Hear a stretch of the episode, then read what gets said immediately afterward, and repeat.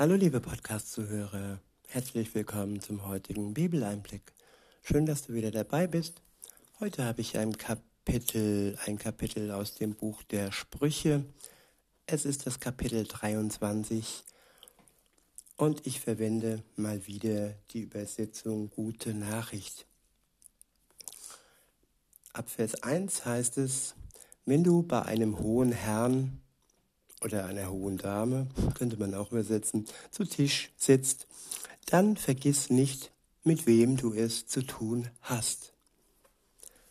Stürz dich nicht auf die Speisen, auch wenn du noch so hungrig bist. Sei vorsichtig, wenn er dich mit Leckerbissen füttert, du könntest dich in ihm täuschen. Tja, Menschen mit Geld, Menschen mit Ansehen, in Machtpositionen, Bundeskanzler, Bundeskanzlerinnen, dieses und jenes. Oftmals wird man von gewissen ja, Positionen äh, geblendet und wird getäuscht. Und da ist es gut, wenn uns das Wort Gottes sagt, dass wir uns nicht täuschen lassen sollen von hohen Persönlichkeiten, dass wir immer ja überprüfen sollen, ob die Wahrheit aus ihrem Mund kommt oder eben nicht. In Vers 4 steht, plage dich nicht damit ab, reich zu werden. Du weißt es doch besser, denn ehe du dich, du dich versiehst, hat dein Reichtum Flügel bekommen und entschwindet deinen Augen wie ein Adler, der zum Himmel aufsteigt. Tja, Reichtum ist nicht für die Ewigkeit. Reichtum schwindet schneller aus unseren Augen wie ein Adler, der zum Himmel aufsteigt, als wir das zu denken vermögen. Und spätestens am Ende unserer Zeit können wir unseren Reichtum nicht mitnehmen in die Ewigkeit. Der wahre Reichtum, der unvergänglich ist, das ist unser Glauben an Jesus Christus. Das ist der größte Schatz. Und er schenkt uns das ewige Leben. Und dies können wir durch kein Geld der Welt ähm, ja, kaufen. Man kann zwar mit äh, man kann es mal versuchen, sagen wir so, denn wann wir jetzt sterben, das hat niemand in der Hand. Viele denken, sie könnten durch Geld ihr Leben verlängern. Manchmal ist das vielleicht auch möglich, aber nur dann, wenn es Gott zulässt. Es geht nicht nur um Gesundheit, es geht auch um Schicksal, es geht um Unfälle, es geht um, um Dinge, die wir einfach nicht im Griff haben. Unser Leben haben wir nicht im Griff. Und ob wir jetzt arm sind oder reich sind, wir brauchen Gott für unser Seelenheil, das uns niemand wirklich äh, durch Geld geben kann. Nur durch das Geschenk der Gnade, der Gnade Gottes, können wir es wirklich bekommen.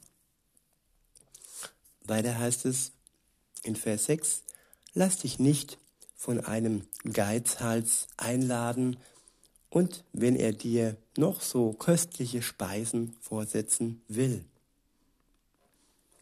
Tja, viele haben nicht ohne Grund so viel Geld, denn viele ja, behalten ihr Geld für sich selbst, sind geizig, können nichts an die Arme, an die Armen weitergeben. Und wenn sie es dann doch tun, dann nur zum Schein. Und dann ist das wirklich nur ein Tropfen auf den heißen Stein. All die guten Taten und Werke, die all die Millionäre und Milliardäre tun, im Prinzip tun sie es nur ja, ihrem Egoismus äh, ja, zu willen und um an ihr teilweise auch böses Ziel zu kommen. Weiter heißt es, dann vergeht dir der Appetit und das ganze Essen kommt dir wieder hoch. Du hast seine Küche mit überschwänglichen Worten gelobt und nichts dafür bekommen. ja, wenn wir den Reichtum der anderen loben, dann bekommen wir, wenn überhaupt, ein schales Lächeln und Mitleid, das keinem hilft. In Vers 9 steht, verschwende deinen guten Rat nicht an oberflächliche Menschen, die ihn doch nicht zu schätzen wissen. Ja, wenn man den Eindruck hat, wenn man jemandem etwas rät, ihm etwas weitergibt und er ja stur ist, verbohrt ist und diesen guten Rat nicht schätzen will, dann kann man sich schon fragen, ob das nicht Verschwendung war, ihm diesen Rat zu geben. Gerade wenn es nicht das erste Mal war, gerade wenn man sich schon wiederholt hat. Und gut, man kann hoffen, dass die Einsicht kommt, aber man sollte auch wirklich bedacht sein, wann es wirklich eine Verschwendung wird. In Vers 10 steht, verrücke nicht die von alters her festgelegten Grenzen, um deinen Landbesitz auf Kosten wehrloser Weisen zu vergrößern. Denn sie haben einen mächtigen Beistand. Gott selbst wird ihr Recht gegen dich verteidigen. Er ist der Beistand der Armen und Weisen. Und jeder, der sie betrügt, ja, mir fällt da einige Dinge ein, ja, Schufa-los, äh, Kredite und so weiter und so fort. Aber wie kann man nur einem armen Menschen ein Geschäft aufdrücken, das kein Reicher jemals äh, in Anspruch nehmen würde, weil es einfach schamlos ist und viele machen schamlose Geschäfte mit den Armen. Und Gott sieht das und er ist der Richter und der Beistand der Armen und der Weisen. In Vers 12 steht, sei bereit, dich korrigieren zu lassen und spitze die Ohren, wenn du etwas lernen kannst. Ja, wenn mich Gott korrigiert, wenn ich Fehler zum hundertsten Mal gemacht habe und dann irgendwann und aber manchmal auch schon früher wie irgendwann einsehe, dass Gott mir wirklich äh, zeigt, wo es lang geht und ich etwas dazulernen kann durch sein Wort und durch seinen Zuspruch, durch seinen Trost, dann ist das ein Geschenk, das ebenfalls unbezahlbar ist. Wir haben einen sehr weisen Ratgeber und wer diesen Ratgeber nicht wertschätzt, der ist arm dran. In Vers 13 heißt es, erzieh deinen Sohn mit Strenge. Eine Tracht Prügel bringt ihn nicht um. Aber wenn du ihm seine Unarten austreibst, wirst du ihm das Leben retten. Ich finde, das ist wirklich ein ganz schweres Thema, wenn ein Kind, ja, gezüchtigt wird, sag ich mal ganz krass, dann ist es sehr, sehr, sehr, sehr, sehr, sehr wichtig, dass es weiß, warum. Und dass die Worte nicht fehlen und dass die Erklärung nicht fehlt, dass man auch als Kind hat man schon ein Empfinden für Gerechtigkeit. Und wenn man als Kind ähm, fühlt, ungerecht geprügelt, verprügelt zu werden, dann ist das ähm, körperlicher Missbrauch. Dann hat das nichts mit Zügelung zu tun, dann ist das einfach eine Machtausübung und eine unreife und unverschämte Art, Kinder zu quälen. Das möchte ich hier auch mal sagen.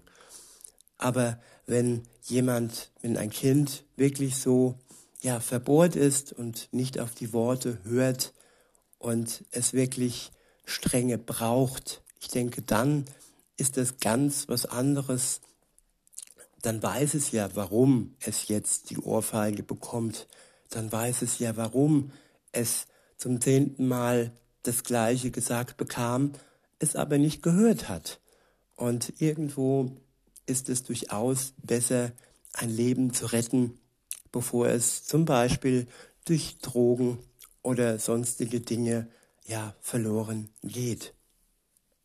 In Vers 15 heißt es, mein Sohn, wenn du klug und besonnen wirst, machst du mir Freude. Und wenn ich aus deinen Worten erkenne, dass du gereift bist, kann ich stolz auf dich sein.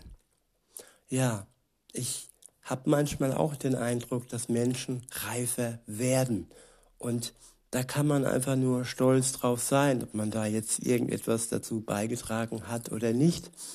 Oder ob es, ob es einfach jemand aus der Verwandtschaft ist, so wie bei mir, wo ich erkannt habe, Mensch, der ist ja richtig reif geworden. Und ja, da kann man sich schon drüber freuen und stolz drauf sein, egal wer es jetzt geschafft hat oder geholfen hat, dass Menschen sich ähm, entwickeln und reifer werden.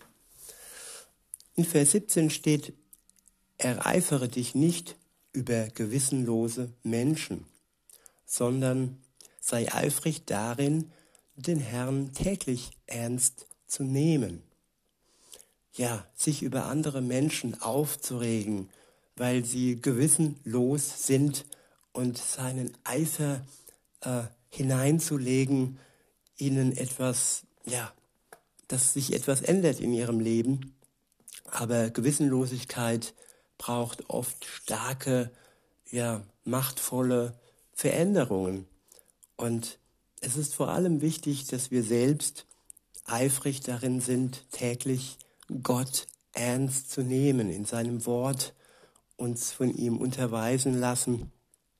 Und es hilft uns nicht, nichts, wenn wir, ja, eine vergebene Liebesmühe in gewissenlose Menschen stecken, wo nichts zum Ziel kommt.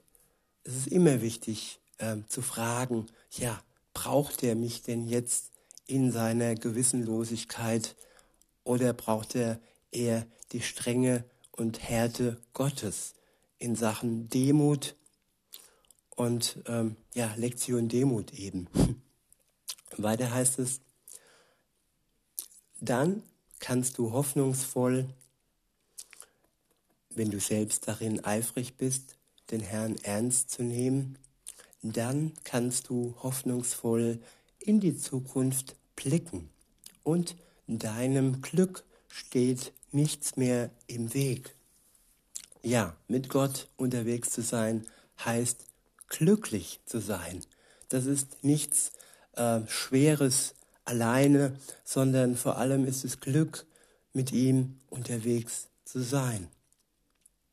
In Vers 19 steht, Hör auf mich, mein Sohn, meine Tochter, sei vernünftig und bleib auf dem geraden Weg.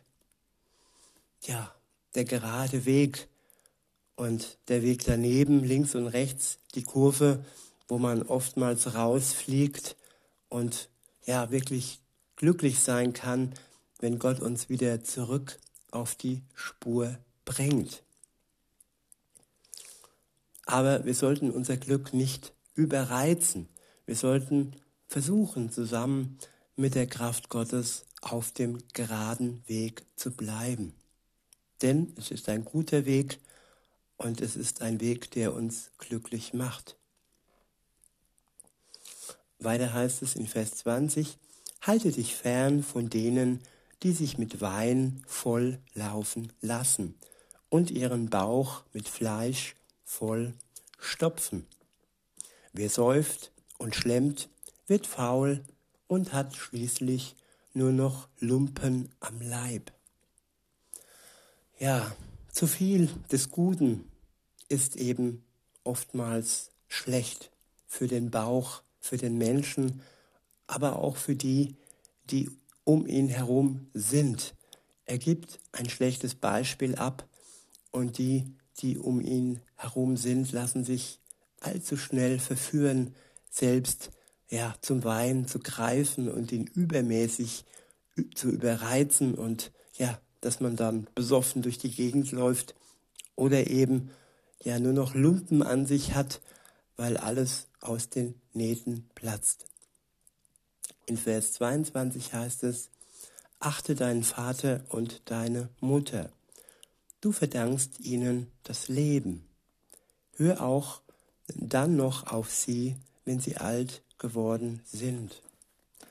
Wahrheit und Weisheit, Einsicht und Herzensbildung sind es wert, dass du sie dich etwas kosten lässt. Gib sie nie wieder her. Ich wiederhole, Wahrheit und Weisheit, Einsicht und Herzensbildung sind es wert, dass du sie dich etwas kosten lässt. Gib sie nie wieder her. Die Bildung des Herzens, auf sein Herz acht geben und darauf schauen, dass es sich weiterbilden kann. Weisheit und Wahrheit schätzen und nachjagen, ihr nachjagen und erkennen, was wahr ist und was gelogen ist. Und das durch den Geist Gottes und nicht durch irgendwelche Medien oder Werbung, die uns zeigen will, was wahr ist, was aber dennoch oftmals verlogen ist.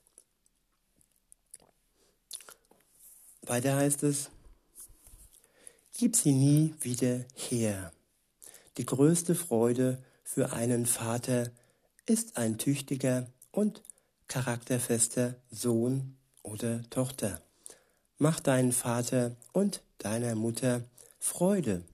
Sie, die dich geboren hat, soll doch stolz auf dich sein.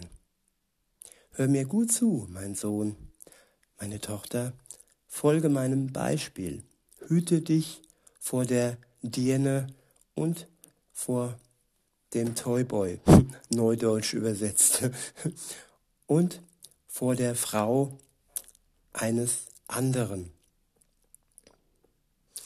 Ja, die Sexualität ist ein gefährliches Gift manchmal, wenn sie nicht im Rahmen einer geschützten Ehe, einer geschützten Partnerschaft, wo Gottes Segen über ihr steht, ausgelebt wird.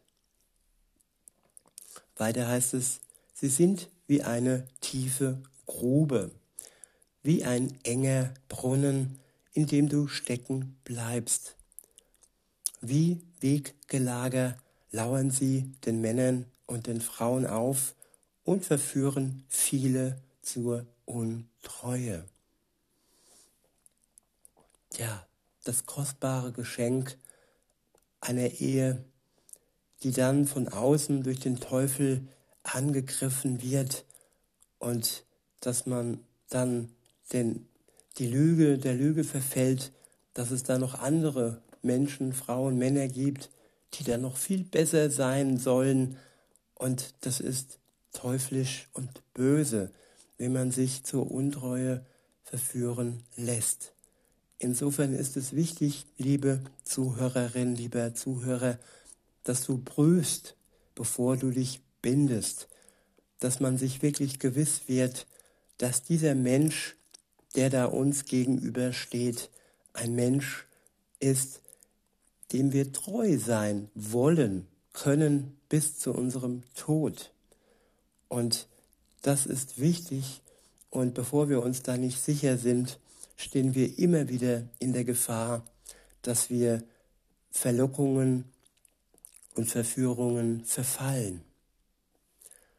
In Vers 29 heißt es, willst du wissen, wer ständig stöhnt und sich selbst bemitleidet, wer immer Streit hat und sich über andere beklagt, wer glasige Augen hat und Verletzungen, die er sich hätte ersparen können? Das sind die, die bis spät in die Nacht beim Wein sitzen und keine Gelegenheit auslassen, eine neue Mischung zu probieren. Lass dich nicht vom Wein verführen, vom, Alko vom Alkohol allgemein oder auch ja, von Drogen verführen. Lass dich nicht vom Wein verführen, er funkelt so rot im Becher und gleitet so angenehm durch die Kehle.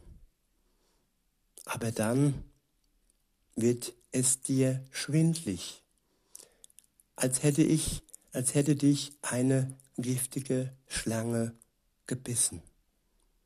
Das sind die Minuten, die Stunden danach. Auch wenn es nur in Gänsefüßchen der Kater ist. Aber der Entzug, egal woher, und die Tage danach, manchmal, wenn es eine harte Droge sein sollte, die zeigen uns doch, dass es nicht wert ist, dass wir unseren Körper, den Tempel des Heiligen Geistes, wenn wir mit Jesus vereint sind, so Schaden zufügen. Durch Alkohol, durch Drogen, aber auch durch übermäßiges und ungesundes Essen. Weiter heißt es, du siehst Dinge, die es gar nicht gibt und redest dummes Zeug. Ja, das kann alleine der Alkohol schon auslösen. Solche, ja, Filme, die dann abgespult werden und all die anderen Drogen, die es gibt, die können unseren Geist wirklich krank machen.